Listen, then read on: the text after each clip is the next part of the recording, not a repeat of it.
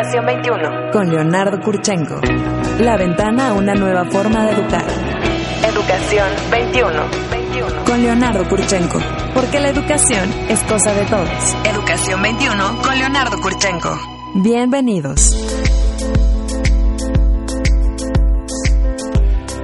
Señoras y señores, bienvenidos, buenos días, gracias por acompañarnos. Esto es Educación 21, esta mesa, este foro abierto al diálogo, a la crítica, al análisis, a la reflexión. Sean todos ustedes bienvenidos. Gracias por estar con nosotros. Aquí hablamos de educación en México, en el mundo, de lo que pasa con nuestras escuelas, nuestros maestros, nuestros eh, padres y nuestros estudiantes. Así es que gracias por acompañarnos.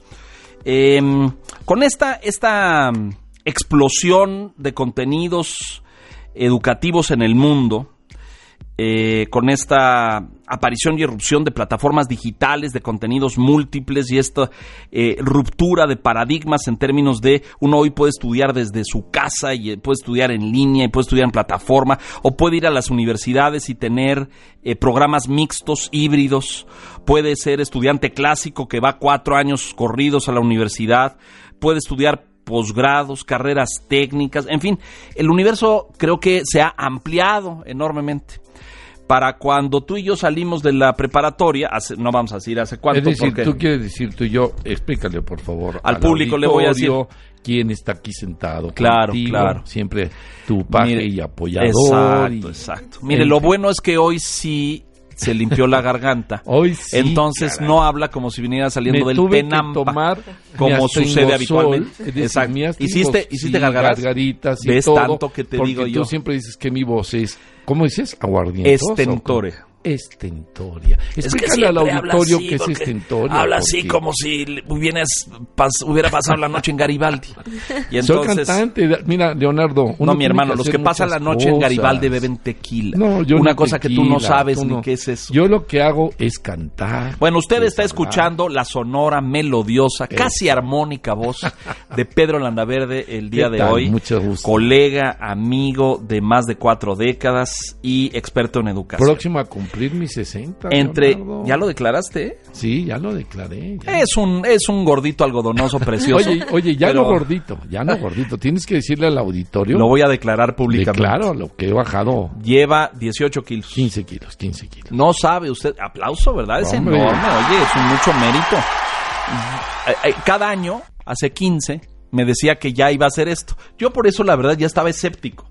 Ya es, ya mi credibilidad. Pero ya lo logré pero me, ahora me quito el sombrero, porque ya lo ve, este, está hecho un horror. Bueno, entre los muchos talentos de Pedro Landaverde, porque este programa no es de él, él quisiera que fuera de él, pero no va a ser de él. Pero... Entre los muchos talentos, educador, asesor, consultor, conferencista, escritor, músico de, de, ocasión, músico de fin de semana en alguna plaza pública, este, eh, es orientador vocacional. Y Pedro, que es una de sus especialidades y empezó muy joven su carrera educativa, eh, estudiando este fenómeno. ¿Cómo la gente elige su carrera? Y con base en qué criterios y qué parámetros juegan en ello. Yo habría con esta explosión del mundo educativo, porque la primera pregunta que me hago es si hoy la orientación vocacional sigue estando vigente. Es decir, responde a dudas y inquietudes de los estudiantes. Y, mira, claro que sí, y hay números, yo quiero empezar este programa si estás de acuerdo, comentando algunos números. Estamos en un país donde aproximadamente 10, 12 millones de jóvenes están entre los 18 y 21 años y obviamente tienen que escoger entre 130 disciplinas en la UNAM o 55 en el Poli, o 45 en la Metropolitana, y de las escuelas privadas te podría decir muchas cosas. De ahí para arriba, El problema, no sé si tú y yo hemos tenido oportunidad de escuchar que ahora quieren abrir universidades a granel. No, bueno, de hecho, les quiero decir que eh, hace unas semanas la doctora Sheinbaum, eh, jefa de gobierno en la Ciudad de México, anunció que ya abrió la nueva porque ya sabemos que hay una universidad en la Ciudad de México que es pues muy penoso. Un día hice un comentario de ellos y me hablaron y me dijeron que me invitaban a conocer, pero creo que la tasa de titulación de la Universidad de la Ciudad de México es como del 8%, o sea, bajísimo. Pero además, Leo, el problema de la, del tema de elección de carrera de universidad no responde solamente al número. Pareciera que si el número resolviera... No es, no es un tema de cupo, dices tú. No es un, bueno, que sí es un tema de cupo, pero pareciera que al cubrir el cupo cubrimos el problema. Y no es cierto. Es un tema de orientación vocacional. Fíjate bien. Eso, e, esto lo puedo decir, no está fundamentado, pero sí en experiencia de día a día. Mm. De cada 10 jóvenes, tú sabes que yo he coordinado eh, eh, eh, cuestiones de exalumnos en las Sí, universidades. mucho, mucho, claro. No hay nada escrito, no hay una Sin embargo, de cada 10 jóvenes que terminan una carrera, solamente tres o cuatro se dedican A lo que estudiaron. Pero eso no es el tema. También de la deserción en las universidades se da en los primeros semestres. Básicamente de tres a cuatro ¿Y de las cada causas, diez. dirías tú, tienen Entre que ver con otros, que eligieron hay equivocadamente? eh, eligieron. Ya los que entraron es que eligieron equivocadamente. Ya no podemos decir que es un tema de dinero. ¿Como de qué porcentaje estamos te hablando? de digo que de tres, eh, eh, la deserción en los primeros semestres en las universidades, de, de cada diez, tres. Casi el 30%. 30% que van a cambiarse a lo mejor dentro de la misma universidad a otra carrera. Que ese es el tema que yo quiero poner sobre Bueno, la yo mesa. ya tengo un hijo que hizo eso. Y quiero Y poner se sobre la de mesa. carrera. Tú sabes las implicaciones que tiene para un país, Leonardo. El que imagínate que todos quisieran ser ingenieros. Sí, que sí, no sí, es el caso, ¿eh? al contrario, en este No, país yo creo que nos faltan bien, ingenieros. Pero ese no es el problema. El problema es cuando te saturas de una profesión, como los médicos que En tu- algún momento, sí. tuvieron que pararlo porque todo el mundo quería ser médico y al final era un tema de orientación. Bueno, mi profesión, ahora lo discutiremos, yo estudié comunicación en los ochentas y era la carrera, era el boom y era la carrera de moda y todo el mundo estudiaba comunicación y hoy pues te encuentras comunicólogos en muy diversas áreas que no tienen que ver Pues como necesariamente. tú sabes, este programa responde a que va a salir un nuevo libro A ver, esa, eso iba. eligiendo carrera y universidad, todo lo que necesitas saber. ¿Cuándo sale y este para libro, eso estamos pensando que en agosto está en el horno. Tuvimos un poquito de problemas con, El con. Indautor, ¿no? Mm. Pero ya finalmente se resolvió. Y en- aquí no voy yo solo, sino es un grupo de especialistas. Y de expertos. de expertos. Algunos de ellos nos acompañan hoy. Y todos están dentro, óyelo bien, actualmente están activamente trabajando en instituciones. Hoy nos acompaña el profesor Antonio de la Rosa, quien ha prestado sus servicios muchos años en el Colegio Miraflores. Bienvenido, Antonio, gracias por estar aquí. La licenciada María Eugenia Domínguez, que haya estado en esta mesa. Bienvenida, Maru. Gracias. Ella colabora Gracias, en el. INUMIC, Gracias, en el. Instituto ¿no? de Humanidades y Y Ciencias. ciencias acá en ¿Verdad? Insurgente Sur. si Está no también con nosotros la ¿Ahí lic- sigue? En Tlalpan. Sí, sí. en En Tlalpan. Tlalpan. Sí. Qué Ándale. bonita escuela era esa. Y siguen los eh, es de los misioneros del Espíritu Santo, siguen sí. involucrados. Sí, claro. Yo fui ahí a, a retiros de, ni- de joven y me encantaba la escuela. Decía, wow, qué ¿Y bonita por qué escuela. si fuiste a retiros y luego qué pasó, hijo? Pues eh, intentaron Digo, no importa. reclutarme, pero me rebelé, compañero. Bueno, también nos hace favor de acompañarnos la, la, este, licenciada Gretel González Zárate, quien colabora gracias. en una institución prestigiadísima, muy importante, de donde egresé yo, Leonardo. ¿Cómo No, me sorprende que esa institución, pues, ¿Qué te considerando su integridad, todavía tenga las puertas abiertas. Pero bienvenida, Gretel, gracias por estar gracias, aquí. Leonardo. Pero Y Gracias esa, nunca dijimos la y esa institución institución. es... El Centro Universitario México, el CUM. ¿Subsiste el CUM? Claro. Y ahí en la colonia del Valle de toda la vida. En ¿Cómo las hay, Leonardo? Ah, pero es que se hizo mixto, ¿verdad? ¿Tú Sí. egresaste de ahí? No. ¿En qué? No, no. Ah, No, mira, se tú hizo- estás diciendo que egresó de ahí. No, no, yo soy No. el que egresé, Pedro. no ella. Yo sí. No, tú, tú egresaste al Museo Nacional de Historia. No, yo eh, salí de la preparatoria en el 98 y el CUM se hizo mixto en el 99. ah, más tarde. Ok. Más tarde. ¿Y del Ujú. de estudio profesional eres? Del, del Colegio México Bachillerato, o sea, Ok. soy marista y luego la universidad. Aquí a la vuelta, la por cierto. Universidad A la La vuelta del estudio está el Colegio México. Ah, pues sí. Sí. ¿Y tu licenciatura es en? En la Universidad Marista y, Y luego en- ya la maestría en la WIC. que está Ah, en ok. Playa. Déjame- Pero materia, ¿qué disciplina? Psicología. Ah, psicología, eres psicóloga. ¿Y tú eres Yo psicóloga? soy pedagoga. pedagoga? ¿Y Antonio? Sociólogo y Sociólogo. antropólogo. Déjame Muy decirte una cosa. Finalmente también está la maestra Mariana Gil, que no pudo venir. Ella está en el Colegio Americano. También colabora en el, en el También libro. colabora ¿quieres en el libro. La licenciada Reina Estrada, en la maestra Reina Estrada, que está en el Thomas Jefferson, en el norte de la ciudad. Y la licenciada Paulina Araico, que está en el Tomás Alva Edison. Correcto. Es un grupo multidisciplinar porque de- hay de todas las carreras, pero además trabajamos en diferentes instituciones, todos en temas de orientación vocacional. Muy bien. Bueno, abramos el debate. Abramos. ¿La orientación vocacional está viva hoy en día? ¿Está Sí. vigente? ¿Sirve? Sí, es muy clara la necesidad de los jóvenes.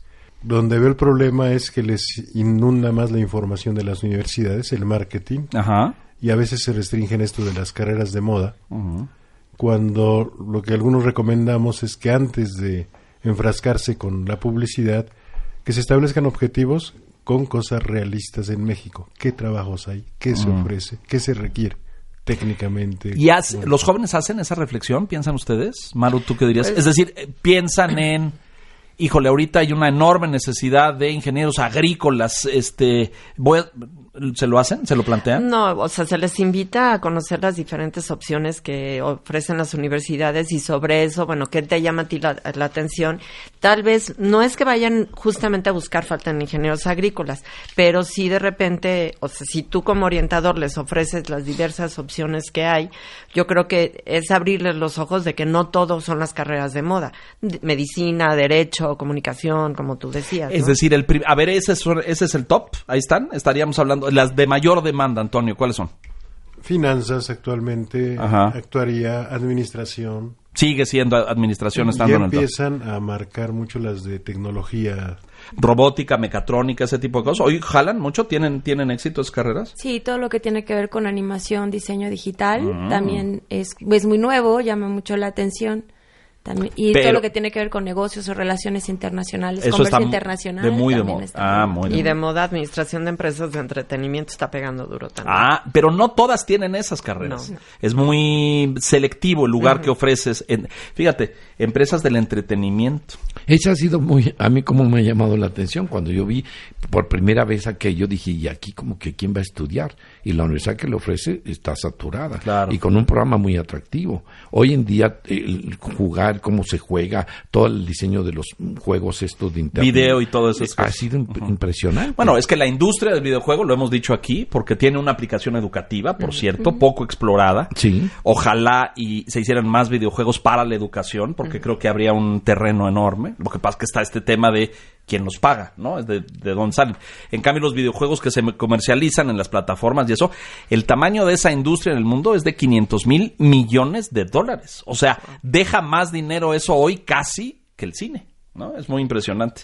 Bueno, pero a ver, ¿qué conduce a un alumno a elegir su carrera y su camino profesional? Antonio. Pues el, el entorno que tienen, a veces de colegios de liderazgo que les van acercando hacia trabajos de grandes corporativos, por ejemplo, por eso la administración, las finanzas les interesa mucho, o el diseño digital, es lo que les va acercando a, a marcar su interés. Pero creo que les hace falta información sobre las diferentes eh, áreas secundarias, digámoslo así, porque no, no para, no hay trabajo para todo animador digital, Claro. no hay trabajo No, y para la industria en México, de hecho, es reducida en ese y sentido. luego ¿no? además está llegando competencia internacional. Así es, exacto. O sea, hay contrataciones de jóvenes que vienen de Estados Unidos o de Francia que compiten con el diseño digital, por ejemplo. Claro. Entonces yo creo que es el primero el entorno. Y sí repito que hace falta que vean las necesidades de nuestro país y lo que sí se puede ofrecer también en nuestro país, porque se dejan espacios de trabajo. Pero ese sería el escenario ideal. Claro. Ahora, en los hechos, ¿qué sucede? Yo creo que mucho lo- los jóvenes están como, o sea, lo que sigue de la prepa, pues es la licenciatura, es la, la universidad, y a veces no saben, yo los siento como muy confundidos, y entonces por eso es el apoyarlos, porque sí es mucha las gam- la gama de carreras que se están ofreciendo, y están sí perdidos muchos, ¿no? O sea, hay de todo, y es parte de lo que en mi caso menciono en el libro, ¿no? ¿Cuáles son las situaciones o inquietudes que tienen cuando tienen que decidir? Desde no quiero decidir porque me falta mucho o me siento presionado porque mis papás me dicen o este o si ya estoy muy decidido, muy emocionado y quiero ir a lo que sigue, ¿no? Entonces yo creo que que no está tan fácil también para ellos, ¿no? Esa parte. Esto ha cambiado en el tiempo para aquellos que Sí tienen ya algún alguna esta niña es muy joven, pero quienes ya tienen ahí algún kilometraje, si pensamos en una generación anterior o dos generaciones anteriores, en los noventas o en la década pasada, ¿Estos factores de contexto o de presión social han cambiado o son los Han mismos? cambiado un poco. Mira, en el mismo libro hacemos mención de algunas características de las generaciones milenia, de la generación, Ajá. que son las que van a buscar trabajo en un futuro. Correcto. Es cierto que están buscando ya mucho el autoempleo, el poner su propio negocio. ¿Sí sucede eso? ¿Es está cierto? sucediendo. ¿Perciben ustedes esa tendencia? Pero Sí. además hay otra cosa, Leo.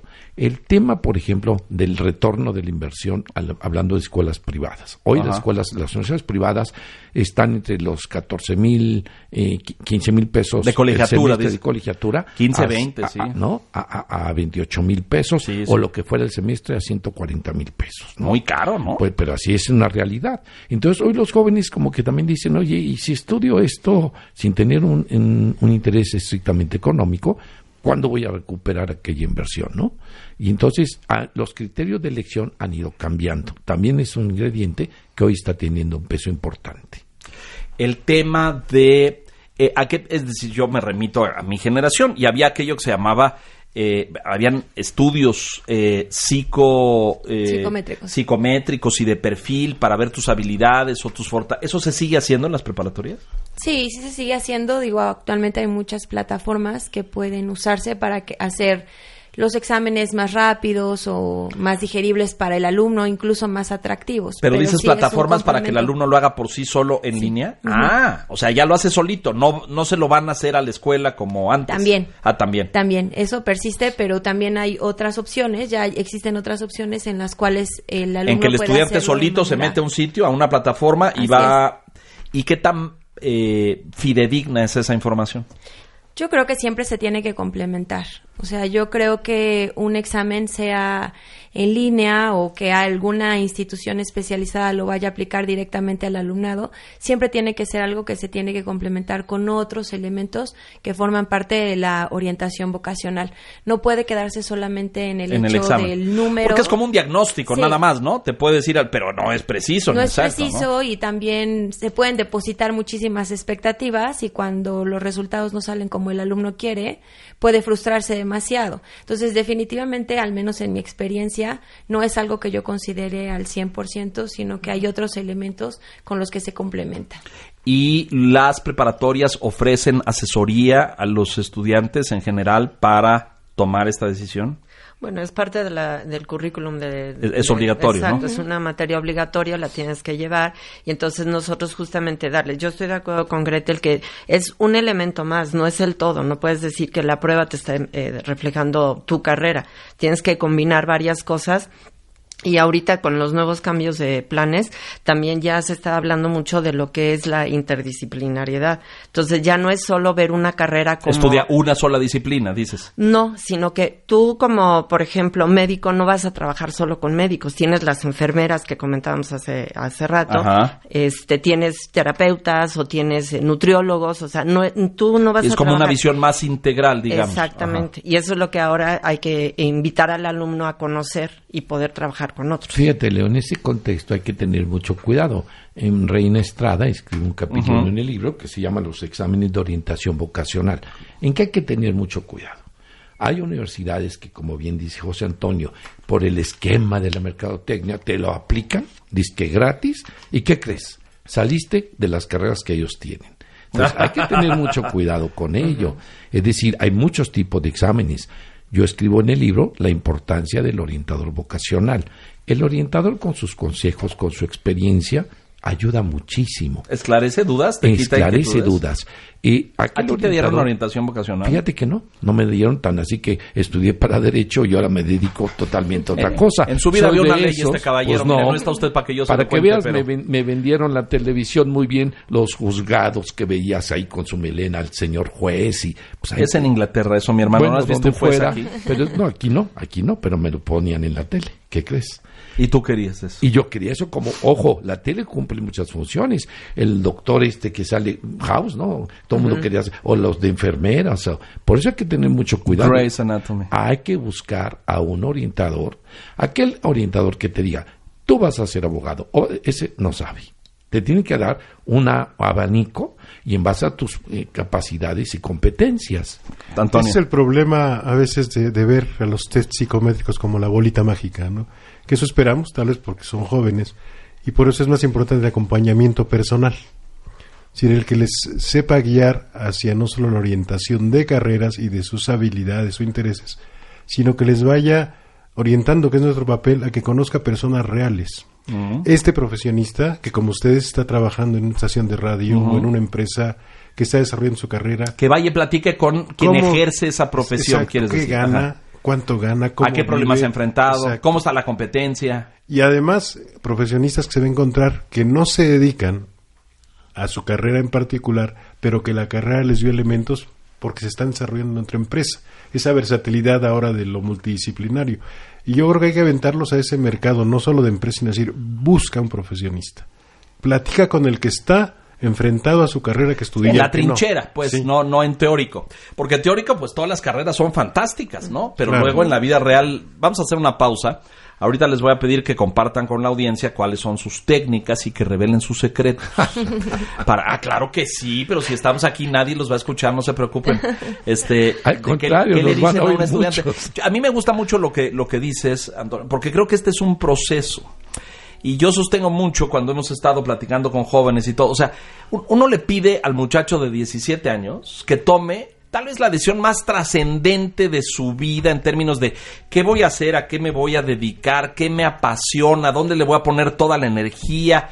eh, en un momento en que estás no solamente con una absoluta inmadurez, sino que pues tienes la hormona al mil, estás en las fiestas, en la niña, a lo mejor tienes presión familiar porque tu papá te está pidiendo que te sumes al negocio familiar, sea comercial o de despacho profesional, del que sea, eh, y el chavo está, o sea, tiene es, es, es jalado y tirado de muchos lados y se le piden muchas cosas cuando a lo mejor no tiene los elementos para tomar esa decisión. Ahorita me dicen lo que opinan de esto. Esto es Educación 21. Estamos hablando de eligiendo carrera y universidad, todo lo que necesitas saber. Un libro que aparecerá eh, al fin del verano y están aquí sus autores. Mensajes, volvemos.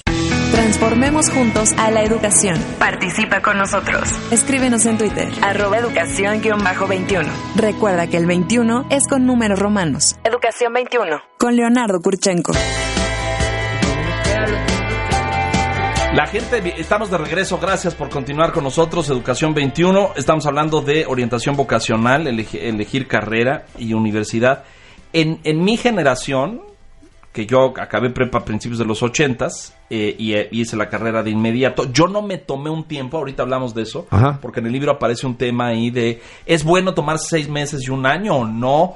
A los papás les asustaba mucho, yo me acuerdo, no, no, no, si lo dejo que, que pierda el ritmo y el track, luego ya no va a volver a la escuela, ¿no? ¿Y ahora qué crees? Todavía, Es ¿eh? Y ahora es al revés. No, yo creo que todavía a algunos papás les espanta, sobre todo, bueno, dependerá mucho del desempeño académico del chavo, pero si no va muy bien, lo que menos quiere el papá Es es, que tenga tiempo libre. interrumpa, Ajá, ajá, que exacto. tenga tiempo Tienes razón, realmente se, está respondiendo a cuestiones de como ya no tengo dinero, dame un descanso, También descansa puede ser, seis meses. claro, Y- también Pero déjame decirte una cosa, Antonio ha hecho una cosa muy interesante en el libro. Eh, platícanos, ¿por qué se te ocurrió hacer como una pequeña obra de teatro? Un... Lo que pasa es que la sugerencia fue hacer algo tal vez en un lenguaje más coloquial. Invertí un- inventé un personaje, Correcto. un alumno. Ajá. Es el, él sí tiene nombre, el profesor no, pero es el orientador que platica en los pasillos y en el patio. Y le plantea como cuatro etapas. Y la primera, antes que pensar en los exámenes psicométricos en las universidades, cuando él se cuestiona, muy aficionado al básquetbol, se cuestiona. Quiero ser deportista o no. No, No. es su hobby. Ajá. Pero cuando se cuestiona la cuestión de orientación, la primera etapa que yo le planteo es planteate objetivos reales. ¿Cómo? Con la economía real, los trabajos reales que hay en tu país. Y en un segundo momento, conoce personajes reales. Reales, ajá, de las carreras, tanto el que está o no ejerciendo su carrera. ¿Por qué? Porque tiene que llenarse de dudas concretas. Y cuando llega la etapa de conocer el abanico de universidades, yo sugiero que precisamente al llevar ya sus dudas más claras, entonces él va a discriminar la información. Y es algo muy peculiar porque hablándole de básquet me decía, bueno, ¿cómo discriminas? Tú al establecer jugadas con tu director o tu Eliges, entrenador, claro, eliges una opción claro. otra de acuerdo al otro equipo. Y al final lo que le planteo es la toma de decisiones, que tienes que involucrar a tus padres, sí, hacerte escuchar. ¿Por qué es importante eso? Uno, porque los papás tienen una percepción de las cosas muy diferente a los jóvenes y tienes que obligarlos a acercar. no hay un método, pero es acercarte con ellos a que se cuestionen en conjunto hacia dónde ir. Uno, por la cuestión económica, esto es bien clarito, hacia dónde podemos ir contigo y acompañarte y en qué tiempos, como decían, si pierdes Pero te refieres, a ver, vamos a ponerlo en contexto, pero te refieres no solamente a lo que significa el costo de la licenciatura, sino a las oportunidades laborales y económicas que va a tener cuando egrese. ¿A eso te refieres? Sí, porque los padres son la primera escuela, Claro. son la experiencia de trabajo, el que te hemos mantenido de una manera holgada o no. Y yo creo que puede hacer caer en un realismo muy, muy educativo a su hijo. Ahora, esto, esto que tú cuentas en el capítulo, en el libro, con este sociodrama, quiero suponer que lo has aplicado en la vida real en las escuelas. Regularmente. ¿Y cómo funciona? Además del equipo de orientación, es donde el acompañamiento personal es útil, porque entonces se quita la imagen del orientador como analista psicométrico, Mm.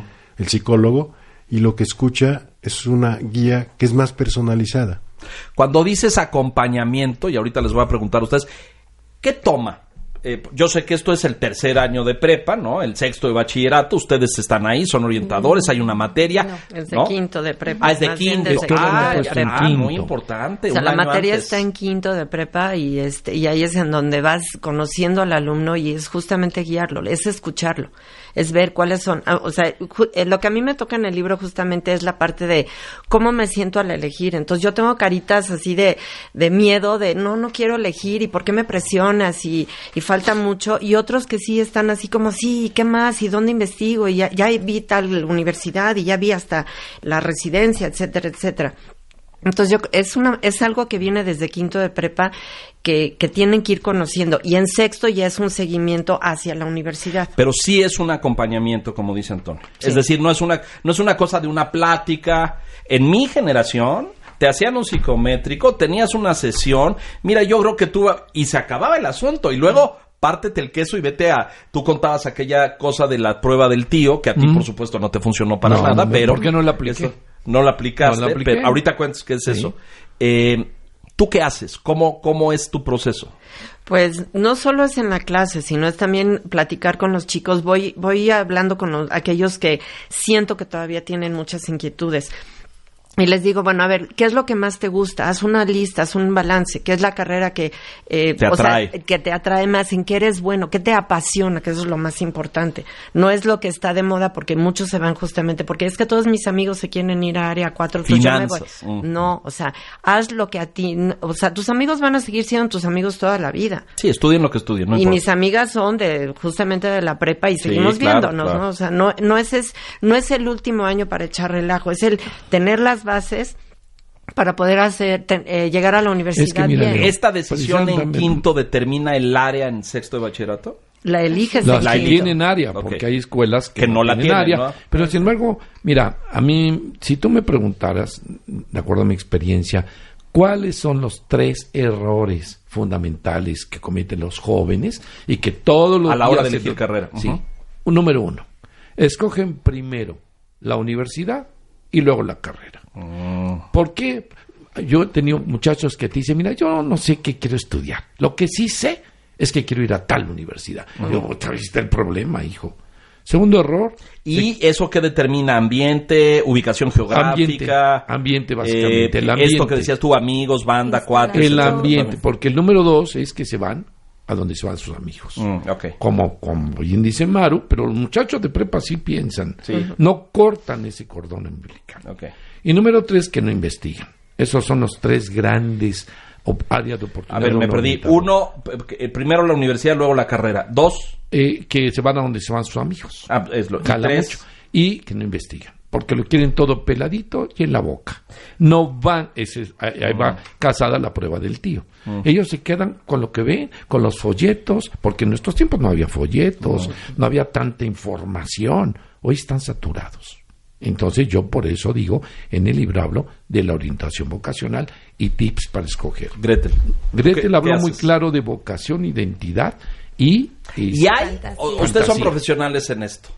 ¿Hay vocación? ¿Los seres humanos tenemos una vocación de origen y la tenemos que descubrir o la vamos construyendo en el camino? Pues precisamente eh, mi capítulo trata, bueno, se llama Identidad, Fantasía y Vocación.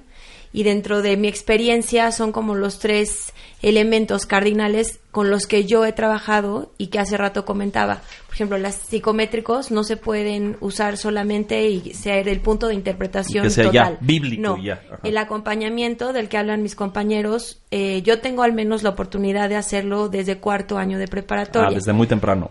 En, en realidad la materia se lleva desde cuarto año como orientación educativa y se complementa con edu- educación, eh, orientación, vocacional, ah, vocacional. en quinto. Pero en mi caso tengo la posibilidad de hacer ese acompañamiento desde cuarto. Lo que yo he descubierto y de lo que hablo en el libro es que precisamente esa, esa vocación es algo que se va construyendo. Está bien difícil encontrarlo. Y bueno, como comentaban mis compañeros, importa mucho relacionarte con los demás, preguntar, tomar ejemplos, pero lo- parte de lo que principalmente se tenía que hacer es dar el, el adolescente un brinco en él mismo. O sea, ahondar en sí mismo y hacer re- ref- autorreflexiones Es que para tratar de descubrir. es casi terapéutico. Es casi terapéutico, sí, decir- en realidad sí. Y entonces aquí se, se vuelve como muy interesante porque hay estos tres elementos se conjugan. La identidad, pues lo que quiero ser. La fantasía, en la prepa todo el mundo fantaseamos lo que Sí, de- quisiéramos llegar claro, a ser, ¿no? sí. Ricos, exitosos, millonarios, Sí, etcétera. Y la parte de vocación, o sea, la realidad, para qué soy bueno, este, qué habilidades tengo, que me va a hacer sentir satisfecho y además de todo, que pueda ser un, un lugar o una profesión en donde la remuneración me plazca, me haga Pero fíjate, sentir bien, eso, ¿no? eso antes no era tema. Y antes me refiero a hace 20 años o 25. No era tema el tema de la remuneración. Nadie te decía, voltea a ver el mercado laboral, ve cómo está el nivel de competitividad, cuánta gente hay, vas a tener posibilidades de empleo, no vas a tener. Nadie te decía, te decía, sé fiel a ti mismo, escoge lo que te gusta, lo que te apasiona, no te dejes llevar por los anuncios y la publicidad, etcétera. Hoy, según escucho, porque ya lo dijeron dos de ustedes, sí es un factor voltear a ver el mercado laboral, ¿es correcto? Sí, claro, sí importa. Y es ahí donde viene la, la otra parte, ¿no? Hay que salir, hay que conocer, hay que preguntar, hay que entrevistarnos, hay que leer, hay que documentarnos de cómo están las cosas en nuestro país para que también la elección se complemente con ese tipo de datos. A ver, pero vuelvo al tema. ¿La vocación la trae uno? ¿Es de, de, de ADN o la vamos No, construyendo, la vamos descubriendo? ¿Es, es un proceso mixto? Eh, ¿Qué dicen ustedes? Yo creo que sí la tienes, pero la tienes que descubrir. Mm. O sea, es algo que, que puede ser, no, no identificas, y yo lo que les digo a los alumnos a veces, a ver, ¿quiénes de ustedes jugaban con, con el Lego, con las, este, no sé, alambritos? ¿Y quién, desarmaba el tostador de, de la casa o el reloj para identificar? Y no es que con eso vas a ser un ingeniero, pero de alguna manera va- vas identificando que te gustaba y te divertía. O sea, yo jugaba a la maestra y nunca me imaginé que iba a ser maestra como tal. O sea, y yo hacía maquetas. Este, o sea, podrías haber hecho plastilina. arquitectura Me o diseño. gustaba la arquitectura, claro. era una de mis opciones. Bueno, yo ahí sacaría una primera conclusión, pero yo, porque hemos dado muchas pláticas de esto Sí, en los colegios, no. pero una, no hay una sola vocación. De ¿Estarían acuerdo. ustedes de acuerdo? Es decir, porque uno tiene competencias y tiene habilidades y tiene áreas. Tú podrías, porque te gustaba, y es un gran ejemplo, haber hecho arquitectura o diseño y a lo mejor hubiera sido tan feliz y tan realizada como fuiste como docente. ¿Lo estoy diciendo bien o no? Corrígeme. sí, sí, sí. ¿Ustedes están de acuerdo? Yo totalmente. no? Aunque, Totalmente. aunque te voy a decir algo, que lo comentaba Pedro hace rato. Yo tuve una muy mala orientadora vocacional. Ajá. Y por eso me apasiona la orientación. Por eso quiero que el alumno sea el que descubra. ¿A, a que qué la- te, a qué te mandaba tu orientación? Ella me decía que yo me tenía que haber ido a área 2, que tenía que haber estudiado Ciencias, medicina o biología, ciencia química. química, Ajá. pero porque mi familia es química. Y yo decía, lo último que yo quería era hacer medicina. Fíjate qué interesante Lo que último. está Sí. diciendo Leonardo. ¿Cuántas conferencias hemos dado tú y yo a maestros que siempre les hemos preguntado por qué eres maestro? Y cuántos nos dijeron, fui maestro porque tuve un muy mal maestro. Yo les diría que, quise". el 60% afirman que de carambola, de rebote, llegaron a la Ajá. docencia.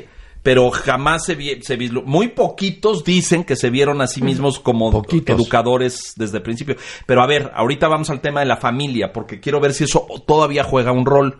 Cuando yo estaba en la, en, la, en la preparatoria, era un elemento de mucho peso. Y los orientadores te decían, a ver, que tu familia no sea el factor determinante. Tienes que elegir tú, que supongo que es un argumento Sí. que ustedes sostienen 30 claro. años después. Muy bien. Pero hoy la familia todavía juega un peso. Sí. Sí, a ver, a ver. Tú. Tú. Bueno, yo creo que sí, pero yo lo que manejo con mis alumnos es, bueno, finalmente papá y mamá son el ejemplo perfecto de lo que quieres o lo que no quieres ser en tu vida. O sea, la, la influencia va a estar ahí, el modelo va a estar ahí. Tú has tenido un papá, no sé, muy exitoso o muy estudioso o que le va muy bien en el trabajo, en su o negocio. que es muy sea. bueno para los business y tú quieres tocar guitarra. Pues son, co- son, son, universos cosas- distintos. Son cosas distintas, pero finalmente los tenemos ahí como un modelo para sab- también para poder identificarnos. ¿tú qué dices?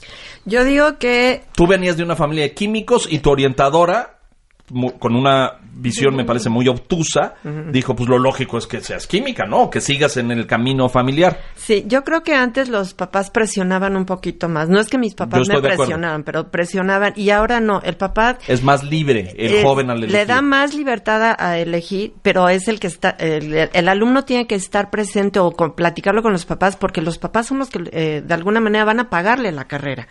Sí, pero a mí me gusta mucho lo que dice Antonio en términos de la experiencia. Es decir, yo ya tengo dos hijos universitarios y uno se cambió de carrera.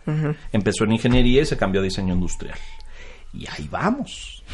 o sea, como, de, como decía el, el- el enorme Pedro el Mago Septién, que estará viendo un juego de béisbol en algún lugar en el infinito, este, esto no se acaba hasta que se acaba, ¿no es cierto? Claro. O a lo mejor por ahí del quinto me dice que, que nanay. No, pero bueno, ahí estamos. Pero me gusta, porque el padre tiene experiencia, el padre tiene vida. ¿Qué tiene el papá? Pues kilometraje, ¿no? Oye, hijito, pues está, mira, yo qué les dije a los míos. Yo te voy a apoyar, ¿eh? La elección es tuya y la carrera es tuya. Pero, pues, contempla estas variables, ve estos horizontes, mira esto, pues a lo mejor en México no tiene mucha aplicación. Lo que tú estás diciendo es que tienes diálogo con tus hijos, que antiguamente las familias eran de 8 y de 10 o de 6, ¿no? Y no, el papá no hacía que tú estudia lo que quieras y donde No, quieras. no, nomás yo sí tengo amigos Pero que papá era abogado. dos, así o no. Bueno, eh, Ana, mi hija en la universidad, tiene una hija de notario. ¿Qué empezó a hacer la niña de inmediato? Pues sí. Ahorita te voy a decir en qué acabó la niña, nada más para que veas el, el, el espectro y el, el, el, el- el péndulo hasta dónde fue. Pues empezó a estudiar Derecho porque el papá era notario. Alguien tenía que heredar la notaría, ¿no? Claro. Era mujer, la abuela es notaria, el papá es notario, pues la niña tenía que tenía ser un peso notaria. muy fuerte. Tuvo dos cambios. ¿Dónde crees que está hoy? En, en diseño de modas. Para que veas cómo la cosa así. Se, le costó trabajo a la niña, esta, voz interior, encontrarla, descubrirla, no permitir que el entorno la presionara. Pero ese, ese proceso le llevó cuatro semestres, corazón, ¿no? Pagados por el papá, por supuesto, pero Claro. le- y se lo permitieron.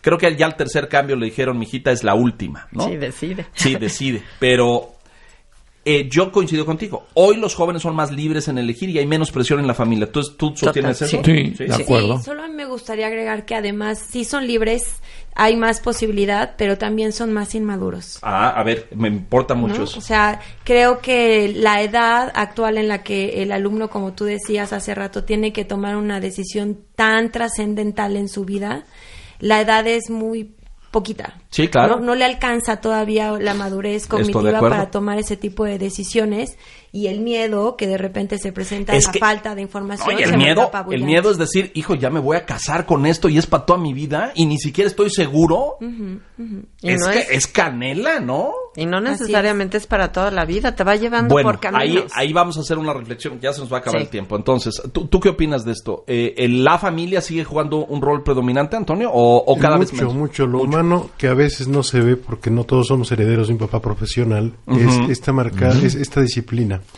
Lo digo además como ejemplo de mis padres y lo, mis padres y lo agradezco el hecho de no ser unos profesionales, pero sí mi padre un técnico en maquinaria, en copiadoras. Lo que nos mantuvo mucho fue no faltes y no falles. Ser disciplinado, fue constante, muy bien. Pero además la Gran lección de vida, me y parece. además la dedicación a los otros. O sea, Sí. me estoy dedicando como mamá y papá. Y tú a eres sociólogo. ¿no? Sociólogo. Somos, imagínate el, el abismo. somos Hijo, siete hermanos Por favor, que felicita a tu una papá. carrera que en paz descanse. Que- pero Pero o sea, somos siete hermanos con sociología disciplina. es- eh, yo yo me trato de poner los zapatos de tu papá y hubiera dicho hijito y cómo te vas a ganar la vida o sea ¿a qué- dónde le pagan a un sociólogo o, o de, de qué se gana uno la vida vas a dar clases ya es todo, todo lo que Claro. vas a hacer vas a ser maestro es bien difícil los cambios generacionales, ¿no? Cuando llegan y te dicen hoy, voy a estudiar, hay una cosa en la Sorbona que se llama ingeniería cultural. Y entonces tú dices, "Ay, chirrión, ¿y qué es eso? ¿No? Este, ¿cómo te ganas la vida? Soy ingeniero cultural. O sea, yo diseño y construyo espacios de interacción intercultural. Órale, ¿no? Y uno dice, ¿y eso se factura? ¿Se paga? ¿Te contrata un ministerio? ¿O tienes tu? O sea, es bien difícil, ¿no? Porque los tú dices mecatrónica, hijo, sí está padrísimo. Y sí me late como que va a ser necesario en el futuro. Pero ¿y dónde trabajas en eso, mijito, no? Y uno tiene que responder, ¿no? Porque lo que tú quieres como papá es que tu hijo pues salga adelante, tenga las herramientas para abrirse el camino en la vida. Pero ahí voy con lo que comentaba la maestra de lo multidisciplinario. Cuando acabo la carrera, algo que no di cuenta y me sirvió mucho es que llevé mucha estadística. Ah. Entonces, cuando llego a la empresa y me dice que es un sociólogo que quiere cambiar el mundo, además, Ajá, cada claro, día, como porque todo sociólogo, claro, como todo exacto. sociólogo, pero ¿qué sabes hacer? Y entonces al mostrar tus habilidades, la empresa da cuenta de que tienes algunas áreas de oportunidad Ajá. que son parte, no directa, no esencial de la carrera, porque son parte de formación. Y a mí me sirvió al principio el manejo de la estadística, que era es- establecer esto que ahora son las encuestas de política. Claro, y la, la- marketing. la investigación. E- Exactamente. e- ese tipo de carreras llevaba mucha investigación social, entonces Sí. tenías que aprender cómo se hace un muestreo, cómo la información relevante, etcétera. Leo, Yo llevé un poco de permíteme eso. para hacerle interesante al radio escucha el libro, ele- Sí. Eligiendo Carrera de Universidad. Este libro se compone, capítulo 1, algunos protagonistas y consejos, capítulo 2, el rol de los padres en el proceso de orientación vocacional, Esto que el capítulo 3, cuestiones prácticas en la elección y consejos específicos por la maestra María Eugenia Domínguez, el capítulo 4, los exámenes de orientación vocacional por la maestra Reina Estrada, el capítulo 5, Identidad, Fantasía y Vocación, por la licenciada Gretel González, el capítulo 6, las carreras artísticas, ¿Juegan? fíjate bien, ¿Todavía? del mundo Ay, Eran actual, como, sí, mucho. por la licenciada. Paulina Araico. En mi época eran como de bohemio. Eh, Me voy a ir a estudiar a San Carlos. Híjole, pues está padre, mijo. Pero va pero- Exacto. Pero va relacionado con lo que te decía de entretenimiento, porque nosotros por lo menos tenemos muchos es que hoy eso de- tiene una industria. teatro musical. Antes, pues era, Así ¿no? es. Y Vas- como anti- antiguamente hubiera dicho, voy a ser músico y, y ¿qué? ¿Te vas a morir de hambre o qué? ¿no? Vas- vas y a hoy en día, en una banda. Bueno, pero me faltó el capítulo 7, que es la vida y la profesión en cuestión de alternativas, que es ah, la pequeña obra de teatro. Se nos va a acabar el tiempo porque la Antonio productora la es muy rígida. Entonces, hagan eh, conclusiones, por favor, si no, no se nos va a ir el tiempo. Gretel. Bueno, pues yo, como lo comentamos, el proceso de orientación vocacional es requiere tiempo, es importante, es necesario en la vida del, del alumno y bueno, eh, sí se necesita, ¿no? Hay que hay que prestar Dedicarle tiempo, oídos. energía, atención, Exactamente. etcétera. Y Eh, de alguna manera no considerar, creo que a veces hay esa percepción, no considerar la materia o al orientador como el profesor de relleno o la disciplina de relleno en la escuela. ¿Pasa Al eso? contrario. Sí, sí, pasa. Yo creo personalmente. Ah, y es orientación, que es el eje de quinto, sí, no, debiera ser el eje de las demás materias eh, para Tania es como una catequista, ¿no? Una catequista Bueno, Leo, que va es con que la lo que bandera. dices es real. En los países que sí desarrollados te dan orientación vocacional desde secundaria. En, en Alemania, mucho en Inglaterra. Pues yo, pues invitar que, que lo que comentábamos, que las pruebas no es todo, que la clase no es todo, que es el conocerte. Y yo creo que el libro, de alguna manera, va a dar muchas oportunidades a los papás, a los jóvenes, a los mismos orientadores, a tener otra herramienta más para, para guiarlos, principalmente. Antonio. Aprovecha el acompañamiento que te dan no solo los orientadores, los maestros, y por favor estudia todas las materias para 10, porque ahí es donde vas descubriendo gustos o no. Y afinidades. Exacto. Y no negar la química por mi maestra de química o adorar la historia por mi maestro de historia. O sea, explótate a ti mismo. ¿Juega eso? ¿Es un, es un todavía? Uy, ¿Es- sí. eh, sí, mucho. Si no quieres es que tú- yo quiero ser como él, el, el- el- la, la influencia de la imagen de un profesor Claro. Claro. que ha ejercido. Pero lo grave es, no quiero estudiar esto por él. Eso es más grave. claro, También. claro. Porque le crean como, como muros, ¿no? Ajá. Y aquí al alumno hay que decirle explótate. No solo infórmate, explótate, estudia, porque ahí vas a descubrir gustos, afinidades. Y cuando conozcas al profesional en la vida cotidiana, o los profesionales. ¿Los mandan a universidades a conocer planteles? Sí. Sí, sí. ¿Es fundamental eso en el proceso? Sí. Sí, claro. Sí. Y No las hay que- universidades tienen mucha disposición actualmente Reciben, para claro. hacer visitas guiadas, dar Sí, cualquier sí. tipo de informes, celebrar convenios con las ¿Cómo ha eh, cambiado eso? preparatorias. Antes no había eso, ¿eh? No, no, claro que no. No, y ahí, y ahí te das cuenta el soy de aquí o no soy de aquí. O, claro. o soy de allá. Bueno, ya nos tenemos que ir. Este, no se despegue porque va a haber un segundo capítulo de este interesante programa para seguir hablando de orientación vocacional. ¿Su hijo ya eligió carrera? ¿Tiene así como cosquilleo en eh, el espíritu? ¿No sabe para dónde? Bueno, pues aquí hay profesionales que lo pueden orientar. Pedro Landaverde, muchas gracias. Gracias. Por eh, iluminarnos en ese sentido. Eh, el maestro Antonio Larroso, bienvenido, muchas gracias. Gracias. Maestra María Eugenia Domínguez, muchas gracias. Gracias. Maestra Gretel González Zárate, muchas gracias. No vamos a mencionar sus eh, instituciones educativas porque no es de comercial, si no van a tener que pasar a la caja a, a- a pagar el, el espoteo. ¿Ustedes están de fijo en una escuela todo el tiempo? Sí. Sí. Wow. Sí. Interesante. Bueno, ya nos vamos. Esto es Educación 21, próximo sábado, 9 de la mañana. Hasta entonces, soy Leonardo Cuchenco. Educación 21. Con Leonardo Kurchenko.